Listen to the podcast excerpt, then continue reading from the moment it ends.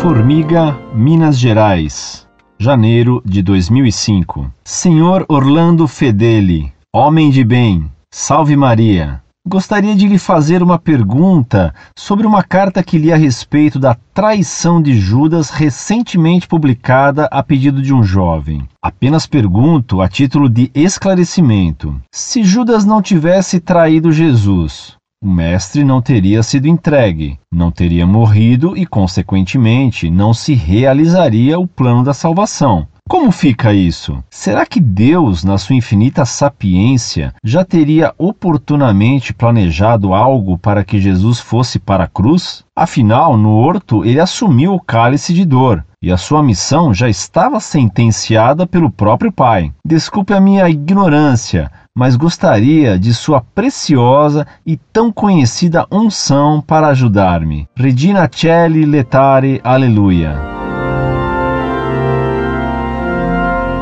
Muito prezado, salve Maria. Nosso Senhor Jesus Cristo, sendo Deus, tinha mérito infinito em qualquer de suas ações. Portanto, um simples pulsar de seu coração já tinha mérito infinito e era capaz de redimir todos os pecados do mundo. Ele quis morrer por nós para que compreendêssemos como ele nos ama. Vendo a imensidão de seu sacrifício, compreendemos melhor a sua misericórdia e amor infinitos. A providência divina guiou os fatos sem anular a liberdade humana. Judas traiu livremente a Cristo, e nosso Senhor tentou salvá-lo até o fim. Repare que quando da traição, Cristo chamou Judas de amigo, procurando atraí-lo. Escreva-me sempre que quero ser seu amigo. Esperando tê-lo ajudado, me subscrevo atenciosamente. Incorde Jesus Semper, Orlando Fedeli.